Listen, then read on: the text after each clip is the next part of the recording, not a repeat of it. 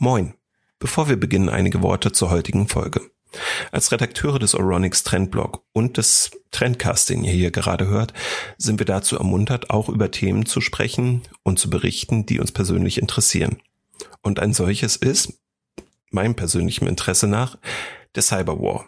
Ein Begriff, den viele von euch vermutlich gehört haben, gerade im Zusammenhang mit dem Krieg zwischen Russland und der Ukraine. Das ist auch ein Begriff, der sehr viel Angst machen kann.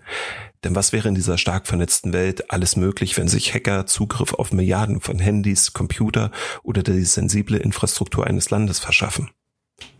Das sind Schreckensszenarien, die in vielen Zeitungen und Online-Blogs zu lesen sind. Deshalb freue ich mich, dass wir für diese Episode einen ausgewiesenen Experten gewinnen konnten, der uns das Thema mal ein bisschen erklärt und auch sehr tiefe Einblicke in das hat, was zwischen Russland und der Ukraine geschah in den zurückliegenden acht Jahren. Und bevor ich jetzt weitere Worte verliere, würde ich sagen, Podcast ab. Der Euronics Trendcast. Vergangenheit, Gegenwart und Zukunft der Technik.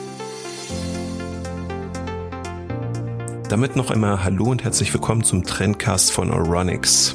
Ich habe euch einen Experten versprochen und diesen möchte ich euch zunächst einmal vorstellen. Zu Gast bei uns ist heute Dr. Lennart Maschmeyer von der ETH Zürich. Er ist Forscher am Center for Security Studies und befasst sich seit 2015 mit dem Cyber War zwischen der Ukraine und Russland, wobei er dort einen etwas anderen Zugang hat und das Thema gar nicht so hochkocht, wie das viele andere machen. Um zu verstehen, was ich damit meine, würde ich euch dazu ermuntern, einmal in die Show Notes zu gehen und dort den Link anzuklicken, den wir gesetzt haben.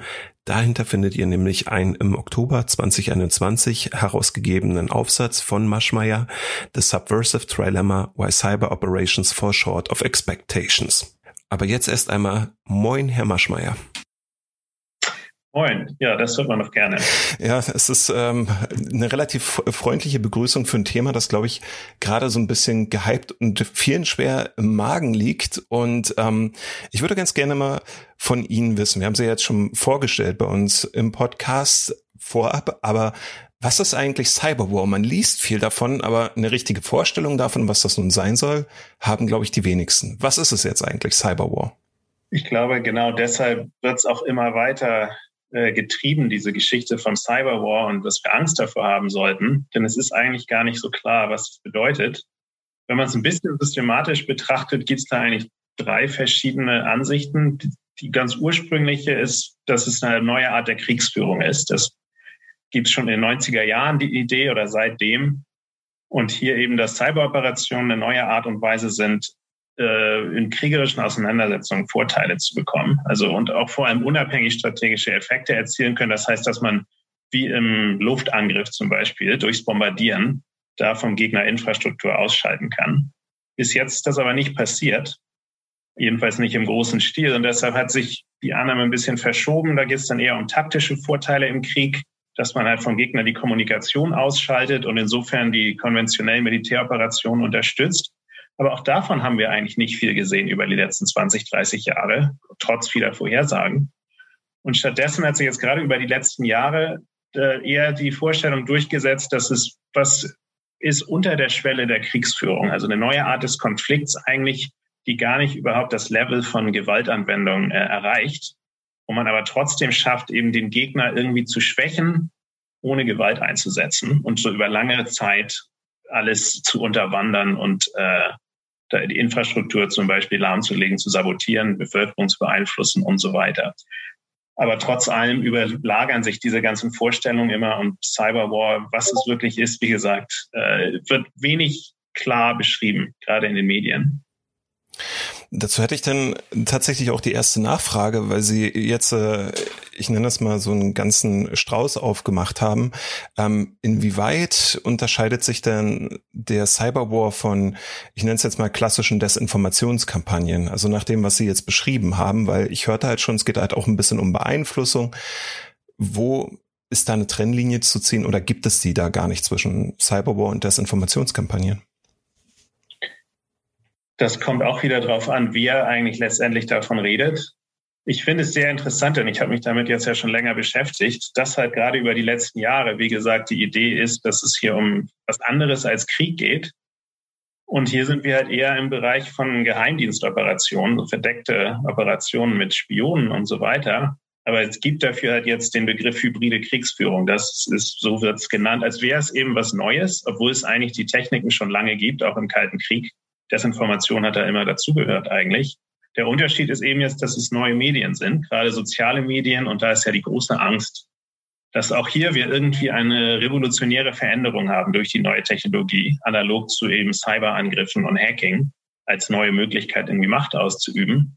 Aber auch da ist eben die große Angst da und wenig Beweise dafür, dass es wirklich effektiver ist oder mehr Einfluss auf Bevölkerung hat, im großen Stil über soziale Medien solche Desinformationskampagnen durchzuführen haben wir jetzt äh, tatsächlich eine nächste Eskalationsstufe im Cyberwar gesehen seit dem 24. Februar oder nicht, weil die Zeitungen waren voll davon und ein paar Tage später hat man eigentlich so gut wie gar nichts mehr davon gelesen. Das wäre meine erste Nachfrage zu dem speziellen Konflikt jetzt.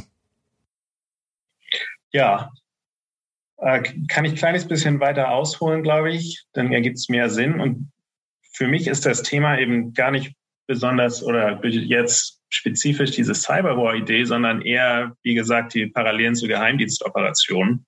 Und da beschäftige ich mich jetzt vor allem damit, wie Cyberoperationen halt vor allem Mittel der Subversion sind. Das heißt eben nicht kriegerische Mittel der Einmischung in äh, gegnerische Affären und so weiter in Politik.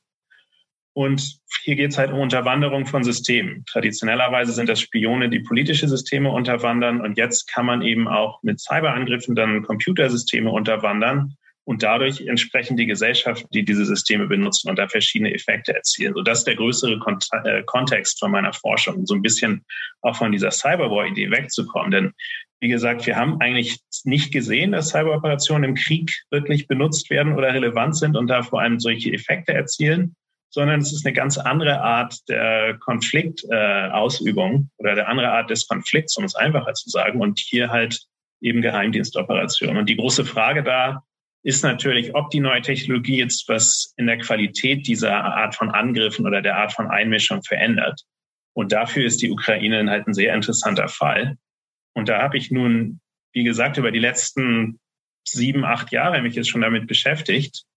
Und man muss ganz klar sagen, wenn man sich systematisch anschaut, die Cyberangriffe, die Russland da ausgeführt hat gegen die Ukraine, ist nicht so, dass es nur Cyberangriffe sind, sondern auch verschiedene Techniken der traditionellen Subversion, halt mit verschiedenen politischen Gruppen, die dort versuchen, die Macht an sich zu reißen, die Regierung zu stürzen. Das hat im Osten der Ukraine ja auch leider funktioniert, zum Teil jedenfalls auf der Krim relativ gut, im Donbass nicht ganz so gut. Und Cyberoperationen aber eben Teil dieser größeren Kampagne der Subversion. Und da hat Russland insgesamt fünf große Operationen ausgeführt. Und alle diese Operationen wurden auch eigentlich riesig beleuchtet und äh, mit Riesenhype darüber berichtet, dass hier jetzt der Cyberwar eben passiert und wieder eine neue Stufe in Cyberwar, zum Beispiel als Russland es geschafft hat, dort den Strom auszustellen der Ukraine 2015 und dann auch nochmal 2016 mit Cyberangriffen.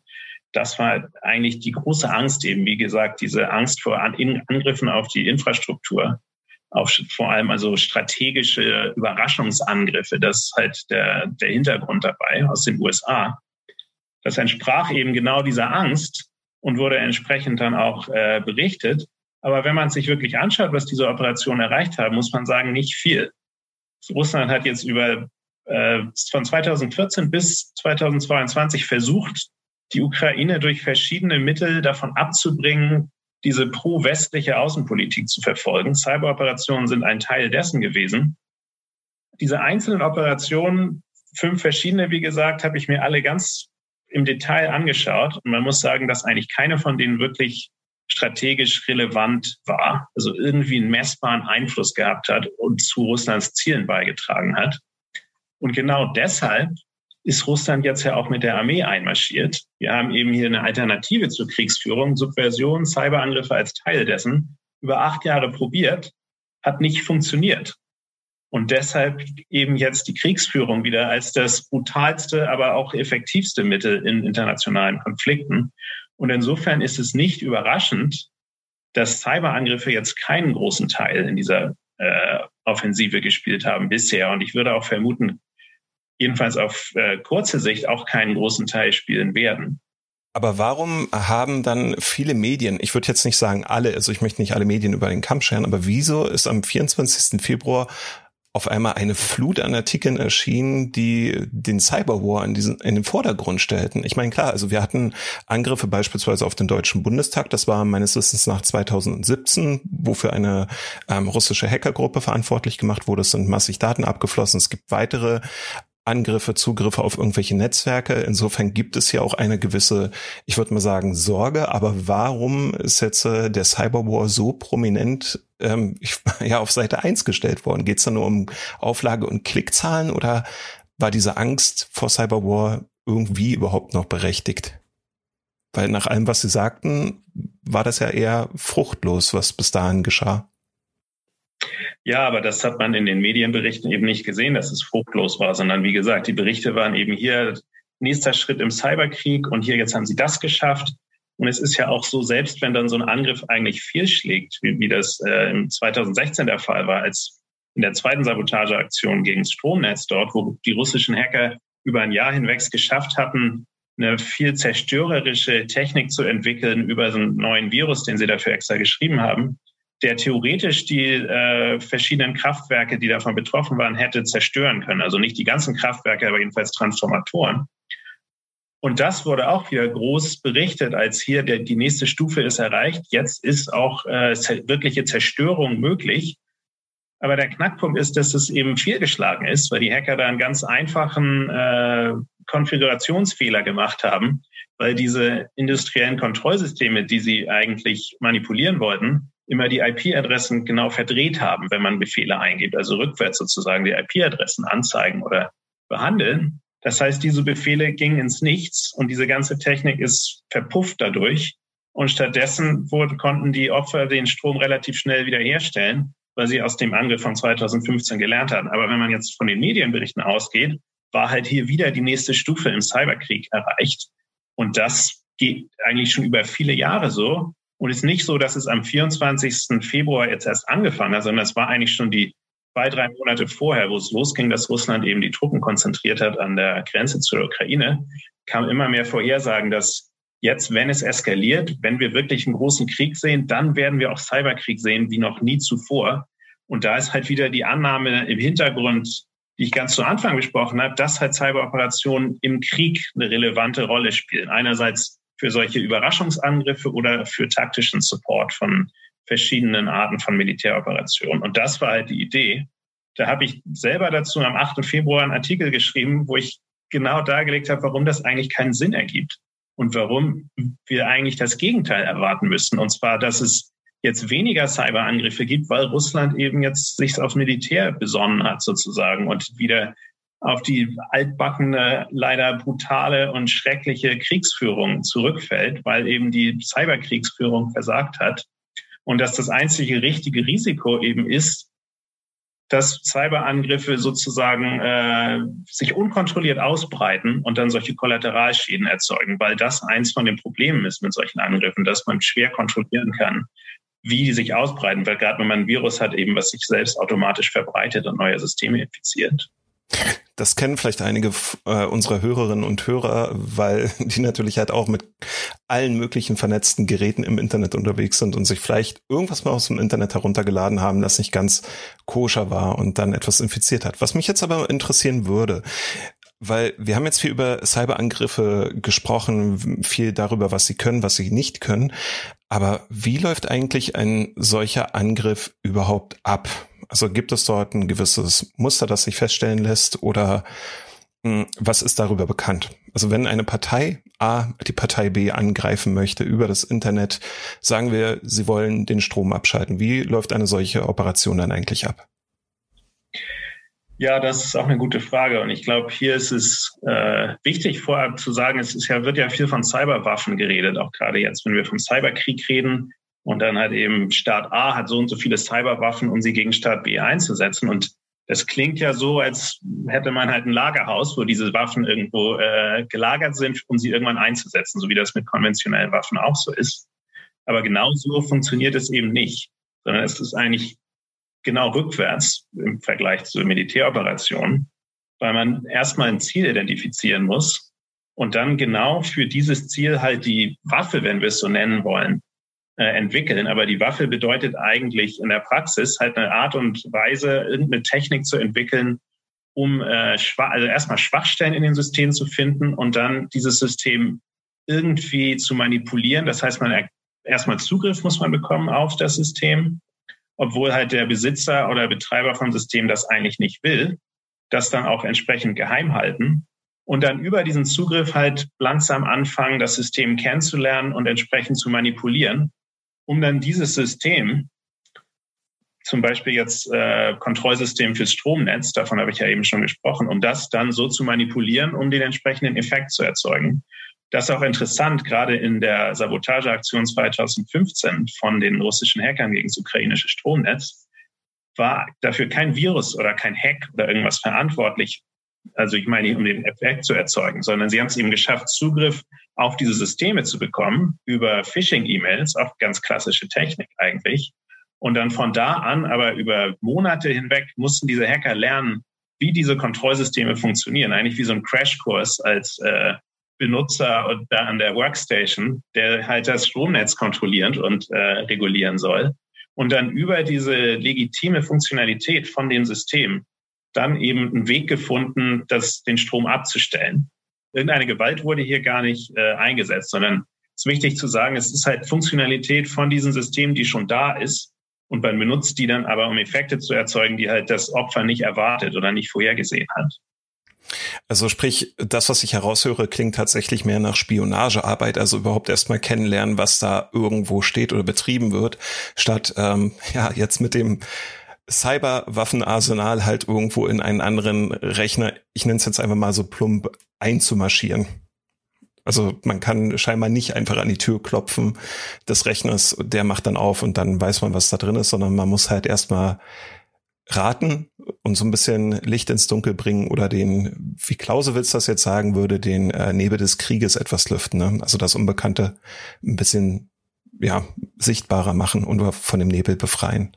Sie haben ja jetzt im Prinzip gesagt, dass das jetzt 2015 äh, über eine klassische Phishing-E-Mail ähm, gestartet ist, also der Angriff auf das ukrainische oder der Hacking, die Hacking-Attacke auf das ukrainische Stromnetz. Man hätte sich dagegen gewissermaßen wappnen können, indem man einfach diese E-Mail nicht beantwortete, nicht öffnete, wie auch immer.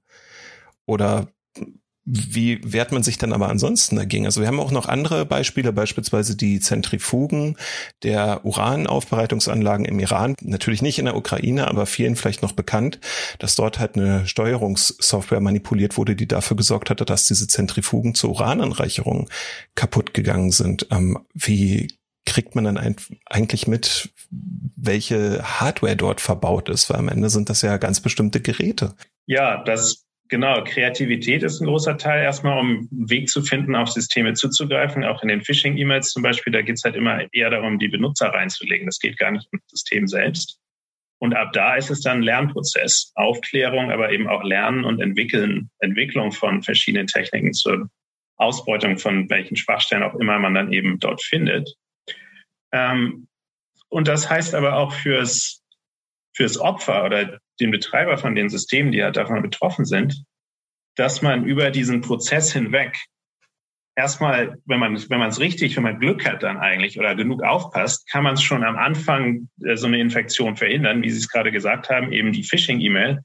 2015 kurioserweise war das auch keine besonders gut äh, designte Phishing-E-Mail, denn das kam von einer portugiesischen Universität und es war ein Anhang übers äh, Schienennetz der Ukraine, also über die Züge dort hatte mit dem Stromnetz gar nichts zu tun. Und man fragt sich, wer dort in den betroffenen äh, Stromnetzbetreibern, irgendjemand muss genug Interesse an äh, der ukrainischen, am ukrainischen Schienennetz gehabt haben, um da den Anhang zu öffnen. Und dadurch sind die Hacker dann reingekommen. Also eigentlich ganz, ganz absurde Geschichte. Also im besten Fall verhindert man halt die Infektion direkt da und stellt fest, dass da jemand versucht einzudringen, entweder über eben Phishing-E-Mails oder wenn es irgendwelche Schwachstellen im System selbst sind, zum Beispiel über Firewall-Aktivität, also wenn man da was entdeckt, was eben normalerweise nicht da sein sollte, irgendwie verdächtig aussieht. Und in dem Fall kann man dann auch, wenn jetzt ein Virus zum Beispiel schon äh, da ist, also wenn die Hacker schon ein Virus installiert haben, diesen Virus wieder löschen oder die Schwachstellen, wenn es zum Beispiel eine Software gibt, die jetzt irgendeine Sicherheitslücke hat, dann Update eben durchführen, damit die Sicherheitslücke entfernen. Oder im schlimmsten Fall eigentlich das System erstmal vom Internet abtrennen, wenn das möglich ist.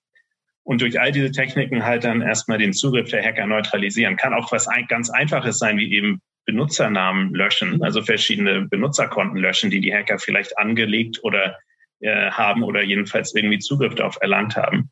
Gibt es ganz verschiedene Techniken, aber wichtig ist eben, dass diese Kontrolle, die Hacker haben, über Systeme nie komplett ist und auch meistens immer nur temporär ist, weil eben sobald es offensichtlich ist, dass da jemand Zugriff hat, der eigentlich nicht da sein sollte, man diesen Zugriff auch wieder entziehen kann.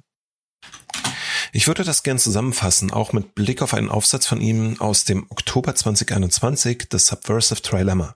Darin haben sie vier Herausforderungen des Cyberangriffs skizziert. Schwachstellen in einem fremden System identifizieren, darüber haben wir ja gesprochen diese Schwachstellen ausnutzen, ohne aufzufliegen, andernfalls wäre die Mission ja gescheitert, Zugriff und Kontrolle über das System erlangen, also wieder sich unter dem Radar der Systemadministratoren bewegen und über die erlangte Kontrolle einen gewissen Outcome erreichen, der gewünscht ist, etwa das Stromnetz abzuschalten. Sie haben geschrieben, dass es hier drei in Beziehung zueinander stehende Variablen gibt. Operationsgeschwindigkeit, Effektstärke und Kontrolle. Wie hängen diese drei, also Operationsgeschwindigkeit, Effektstärke und Kontrolle, eigentlich zusammen? Das, ja, das ist genau deshalb so, weil man eben diese verschiedenen Herausforderungen meistern muss, um überhaupt irgendeinen Effekt erzielen zu können. Und äh, das alles, also die hängen so zusammen, dass wenn man eine von diesen äh, Variablen eigentlich verbessern will, man eigentlich in den, auf den beiden anderen dann entsprechend was verliert. Und das ganz einfaches Beispiel wäre, wenn wir jetzt, oder wenn man sich vorstellt, man ist im Hacker, versucht in ein System einzudringen, das kostet, wie gesagt, Zeit. Aufklärung, je mehr Aufklärung man macht, desto mehr Zeit man damit verbringt, desto besser kennt man das System. Entsprechend, je mehr Zeit man damit verbringt, äh, irgendwelche Exploits zu entwickeln oder ein Virus zu schreiben, desto besser wird er auch sein, desto besser passt er dann auch auf das System. Und entsprechend, wenn man dann weniger Zeit dafür äh, aufbringt, kennt man das System weniger gut und äh, weiß auch weniger darüber, was man mit dem System anstellen könnte und wie. Das heißt, dadurch verringert sich dann die Intensität von den Effekten, die man erzeugen kann.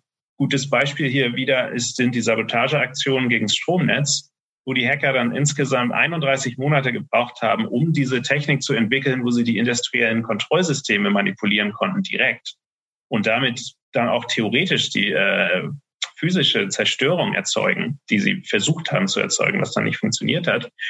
Und das genau bringt mich dann auch zum dritten äh, Punkt des Ganzen mit dem Kontrollverlust oder dem begrenzten Kontrolle. Denn es geht halt, wie gesagt, darum, Systeme manipulier zu manipulieren, um Effekte zu erzeugen, die deren Betreiber eigentlich nicht erwarten. Aber das Ganze kann auch für einen selbst dann zum Problem werden, weil man eben diese Effekte meistens oder die Manipulation nicht testen kann, bis man es dann wirklich probiert, weil halt sonst das äh, Opfer meistens sofort Wind davon bekommt, dass hier was nicht stimmt, wenn halt das System manipuliert wird was ja auch der konventionellen Kriegsführung insofern widersprechen würde, als dass dort ja erstmal die Waffen erprobt werden, ehe die äh, ins Feld geführt werden. Und das heißt also im virtuellen Schlachtfeld in Anführungszeichen gesetzt, fette große Anführungszeichen, ist es im Prinzip so, ich habe ja gar nicht die Möglichkeit, die Waffen vorher zu erproben, wenn ich sie richtig verstanden habe. Ja, genau. Es sei denn, man investiert jetzt wirklich viel Geld. Das ist bei der Aktion gegen die uranischen, äh, Quatsch, die iranischen Uranzentrifugen 2010 von den USA und Israel, wo sie es geschafft haben, da mit dem Virus diese Zentrifugen zu beschädigen, indem die Rotationsgeschwindigkeit immer ganz extrem variiert wurde. Aber da sieht es doch so aus, nach dem, was wir darüber wissen, dass die äh, Hacker oder jedenfalls die, der Geheimdienst, der damit beauftragt war mit der Operation, dann doch diese ganzen Systeme, so praktisch, dass die ganze Fabrik, die davon betroffen wurde oder die auf dieses abgezielt hat, im Iran nachgebaut hat. Und jedenfalls die Systeme, die sie halt versucht haben zu manipulieren, was Millionen Dollar gekostet hat und damit aber dann in der Lage waren, das zu testen. Das ist aber insofern interessant, denn die ganze Annahme ist ja, dass solche Cyberangriffe eben billig sind in der Durchführung, weil man eben keine richtig richtigen Waffen braucht, sondern alles durch Viren und Hacking und irgendwie Manipulation durchführen kann. Aber genau das ist eben nicht so. Das ist, denke ich, auch wichtig zu sagen. Die Annahme ist, dass es schnell ist. Cyberangriffe in Millisekunden kann man sie theoretisch durchführen kann eben ganz massive Effekte erzeugen, theoretisch global alles lahmlegen. das waren jetzt auch Warnungen wieder vor der Eskalation der Ukraine, dass Russland das ganze Internet zerstören könnte sozusagen. Und dass es ganz leicht ist, dabei geheim zu bleiben, wegen der Attribution Problem heißt das auf, auf Englisch, weil man eben leicht seine Identität verbergen kann online. Aber genau das ist eben nicht so, sondern da steckt viel Arbeit dahinter, überhaupt geheim zu bleiben und dann in der Lage zu sein, solche Effekte zu erzielen. Das ist der, der Knackpunkt von dem, in dem ganzen Argument hier. Und das heißt, die ganzen Annahmen über die Vorteile von Cyberoperationen in internationaler Politik, in Konflikten, sind, passen eben nur theoretisch. In der Praxis ist es viel schwerer, dann dieses Versprechen einzulösen. Der dritte Punkt ähm, war ja jetzt die Kontrolle. Also es das heißt die Kontrolle, klar, ich bin hier physisch nicht anwesend, sondern ich bin hier bloß virtuell da. Wenn der Stecker gezogen wird, dann ist halt auch mein Zugriff ja eigentlich passé.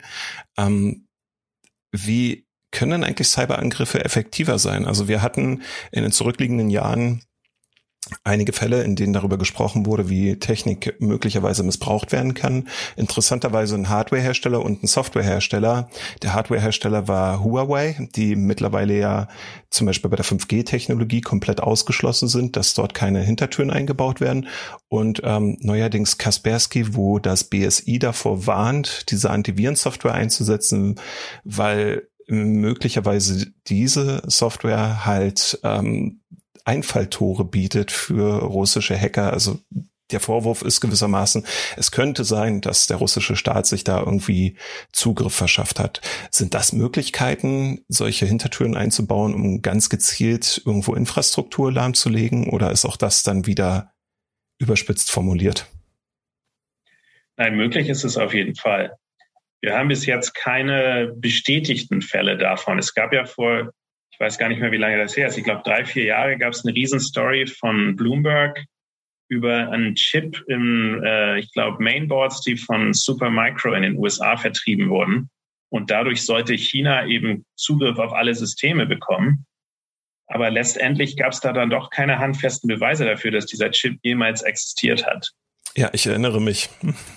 Insofern ist es auf jeden Fall theoretisch möglich, muss nicht mal ein Hardware-Level sein, sondern kann eben auch in der Software in der Hintertür eingebaut sein.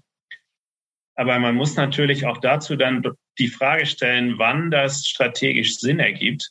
Gerade jetzt mit Kaspersky, mhm. was eben global viele Kunden hat.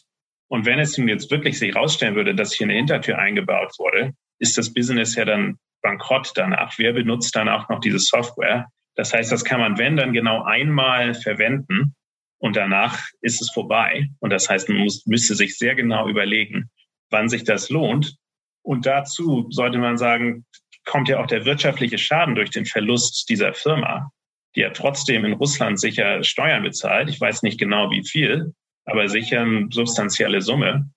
Und insofern müsste halt der Schaden, der dafür für die Gegner erzeugt wird, größer sein als den Verlust, den man dadurch hat, und äh, einerseits den Verlust von zukünftigen Zugriff auf diese Systeme, wenn man es vielleicht noch mal dringender braucht, das weiß man ja nie im Voraus. Mhm. Und dann auch aber die, äh, die Verlust der Firma, die man damit ja komplett zerstören würde. Das gleiche mit Huawei, wenn jetzt sich herausstellen würde, dass China da wirklich äh, eine Hintertür irgendwo eingebaut hat.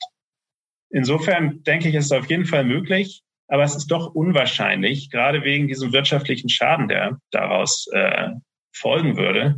Und man muss ja gar nicht im Produktionsprozess selbst dann das einbauen, solche Hintertüren, sondern es gibt ja mehrere Beispiele davon, wo es Hackergruppen geschafft haben, durch gezielte Unterwanderung von solchen Supply Chains irgendwo Hintertüren einzubauen, von denen der Produzent hier das, äh, von denen der gar nichts wusste.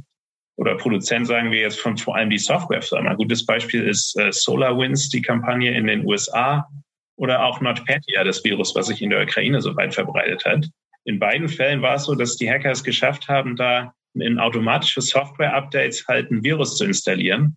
Und diese Updates wurden dann automatisch großflächig an alle Kunden von diesen Firmen verteilt. Und darüber hatten die Hacker halt riesigen Zugriff. SolarWinds entsprechend großen Zugriff auf äh, viele Regierungsmitarbeiter in den USA, die eben diese SolarWinds Software viel benutzt haben. Also wenn ich sie jetzt äh, richtig verstanden hatte, sollten wir das Thema mal ein bisschen nüchterner betrachten, nicht so gehypt, nicht so ja aufgeregt mit den Buzzwords um uns werfen und dann einfach mal einen nüchterneren Blick darauf werfen, was Cyberangriffe eigentlich können, was sie nicht können und was die Voraussetzungen dafür sind, wenn ich sie jetzt richtig verstanden habe. Ja, genau. Es ist leider eben immer noch so, dass die ganze Debatte entweder der Cyber-War-Hype ist und dann das Gegenteil, was wir jetzt über die letzten Wochen gesehen haben. Oh, es war ja doch kein Cyberkrieg. Mhm. Was heißt das denn? Heißt das denn jetzt, das passiert niemals oder müssen wir doch noch länger warten, bis es irgendwann passiert? Aber es geschehen ja trotzdem viele Cyberangriffe. Auch jetzt in der Ukraine hat es ja mehrere Angriffe gegeben. Auch einen eventuell äh, relevanten Angriff auf das Satellitenkommunikationssystem, was auch die ukrainische Armee benutzt, genau zur Zeitpunkt der Invasion, was eventuell dort Kommunikation lahmgelegt hat und ja auch in Deutschland und ich glaube auch anderen europäischen Ländern dann Windkraftanlagen lahmgelegt hat, die ja das gleiche System benutzen. Ich erinnere mich, ja. Also es ist nicht so, dass, dass diese, dass Cyberangriffe keine äh, Auswirkungen haben, aber vom Kontext eben internationaler Politik und Kriegsführung muss man doch ganz klar sagen, dass Cyberangriffe da höchstens eine sekundäre Bedeutung haben, gerade im Vergleich zum Krieg. Und entsprechend bringt es, ist es eher eine Ablenkung, wenn wir eben die ganze Zeit vom Cyberkrieg reden und dann Angst vor dem Cyberkrieg haben, gerade wenn es einen richtigen Krieg gibt und der sich andeutet und Russland eben seine Truppen an der Grenze äh, aufstellt und positioniert. Das ist dann vermutlich die ja, realere Gefahr und die, die einen größeren Effekt hat mit weniger aufwendigen Mitteln. Auch das wieder in große Anführungszeichen gesetzt. Herr Maschmeyer, ich danke Ihnen, dass Sie heute bei uns im Trendcast waren und uns mal erklärt haben, was der Cyber War ist, wie er in etwa abläuft und was man davon eigentlich eher erwarten sollte als das, was in den Medien ständig gehypt wird. Ich bin jetzt nicht großartig über Artikel gestolpert, die in den zurückliegenden sieben Tagen noch ähm, den Cyberwar behandelt hätten. Also klar, hier und da mal eine kleinere Randnotiz. Sollte mich das jetzt beruhigen oder habe ich etwas übersehen? Also es gibt doch schon mehrere Berichte. Ich habe gerade vor drei Tagen eingesehen in Foreign Affairs, ein englischsprachiges Magazin, eigentlich genau das Argument wiederholt hat. Der, der Kern, Kernaussage war hier jetzt sagen alle, es gibt keinen Cyberkrieg, aber er läuft doch in der Ukraine. Und die Angriffe von Russland, es ging sogar so weit in dem Artikel, dass die Autoren noch ge, äh, gesagt haben, dass die Cyberangriffe von Russland eigentlich der, die größte, der größte militärische Erfolg waren, was für mich komplett unnachvollziehbar ist. Aber der, der Hype geht halt doch schon weiter. Wie gesagt, auch im, im Guardian war vor einer Woche ein Artikel, wo die gleiche Art der äh, Vorhersage eben war, jetzt geht der Slow Burning Cyberwar von, von Russland los und das wird alles noch schlimmer werden in den nächsten Wochen, Monaten, eventuell sogar Jahren. Also es geht doch weiter. Es ist weniger geworden, aber ich denke, es wird auch trotzdem weitergehen. Wichtiger Punkt davon oder dabei ist eben, dass auch viel von den Informationen, die wir bekommen, über irgendwelche Cyberangriffe aus der Privatwirtschaft kommen, von Cybersecurity-Firmen die entsprechend Interesse daran haben, den, den Hype aufrechtzuerhalten, weil sie ja so mehr Produkte zu, äh, äh, verkaufen können. Das ist genauso wie wenn wir jetzt in Deutschland Angst vor russischen Raketenangriffen haben und dazu den Hersteller von äh, Raketenschutzschirmen fragen, wie viel Angst sollten wir denn haben? Wie viele Raketenschutzschirme, wie viele Geräte, wie viele Abwehrsysteme brauchen wir? Das machen wir ja eigentlich auch nicht. Aber genauso läuft es leider im Cybersecurity-Bereich oder in, in, in der Cyberwar-Frage. Das kommt ganz viel aus der Industrie. Und die Parallelen zur Spionage oder eben gerade zur Subversion sind auch insofern interessant, da auch das Thema Subversion eigentlich über den ganzen Kalten Krieg hinweg sehr überschätzt wurde, sowohl von den potenziellen Opfern. Gutes Beispiel ist in den USA McCarthy, der Senator, der in den 50er Jahren da wie eine Hexenjagd gegen vermeintliche subversive Kräfte in der ganzen US-Regierung geführt hat, was sich am Ende eigentlich als äh, nichts herausgestellt hat als Hoax. Und aber auch über den Kalten Krieg hinweg immer die Angst vor Sowjetsubversion oder auch auf der Sowjetseite von Subversion durch den Westen und dann verschiedene äh, Operationen, die halt versucht haben, irgendwo Regimes zu stürzen und irgendwie Vorteile zu bekommen. Aber die meisten von denen sind auch viel geschlagen. Also die die Bedrohung hat sich oft als komplett überschätzt herausgestellt und auch die subversiven Operationen, die man selbst dann durchgeführt hat, also man selbst jetzt aus der Sicht der USA vor allem, sind meistens dann doch fehlgeschlagen. Und wir sehen halt jetzt eigentlich genau die gleichen Muster mit den Cyberangriffen, mit der Angst davor und auch mit der Vorstellung, was man alles anstellen könnte. Es war ja ein gutes Beispiel jetzt, äh, glaube, vor zwei Wochen, als Biden ein Interview gegeben hat, dass es doch mehr Cyberangriffe geben könnte jetzt, wo eine anonyme, eine anonyme Quelle irgendwo aus der US-Regierung gesagt hat, ja, wir könnten jetzt ja auch in Russland das Schienen, äh, die verschiedenen äh, Betreiber vom Schienennetz angreifen und da irgendwie Frachtwaggons von den Gleisen werfen. Irgendwie so in sowas in die Richtung, was eigentlich komplett absurd ist. Denn wie soll man durch einen Cyberangriff dort den Waggon umwerfen? Aber das hält sich halt, diese Vorstellung, auch oft ganz unrealistisch. Also sprich, wir sollten vielleicht auch ein bisschen mehr auch noch ähm, englischsprachige Presse lesen, weil die dieses Thema ähm, mhm. ein bisschen mehr aufgreift. Das werde ich dann auch tun, versprochen. Und äh, ansonsten glaube ich, können wir in Sachen Cyberwar zumindest ein bisschen beruhigter schlafen. Ja, doch. Ich glaube, es wird erstmal niemand sterben durch den Cyberwar, ganz im Gegensatz zu dem richtigen Krieg, den wir leider jeden Tag sehen. Und da hoffen wir, dass das bald ein Ende hat. Ja, allerdings. Danke, dass Sie dabei waren. Eine gute Zeit. Gerne. Danke gleichfalls. Damit wären wir am Ende dieser Trendcast-Episode angelangt und ich hoffe einfach, dass ihr in dieser Folge viel Wissenswertes und Interessantes mitnehmen konntet und vielleicht auch ein bisschen neu bewertet, was Cyberwar ist und was Cyberwar vor allem nicht ist. Wenn ihr mehr lesen wollt von unserem Gast Leonard Maschmeyer, empfehle ich euch auf alle Fälle den Aufsatz, den besagten, den wir hier verlinkt haben, als auch einen Besuch auf seinem Profil der ETH Zürich und den Link dazu findet ihr ebenfalls bei uns in der Beschreibung. Ich danke euch fürs Zuhören, hoffe, dass ihr eine gute Zeit habt und bis zur nächsten Episode.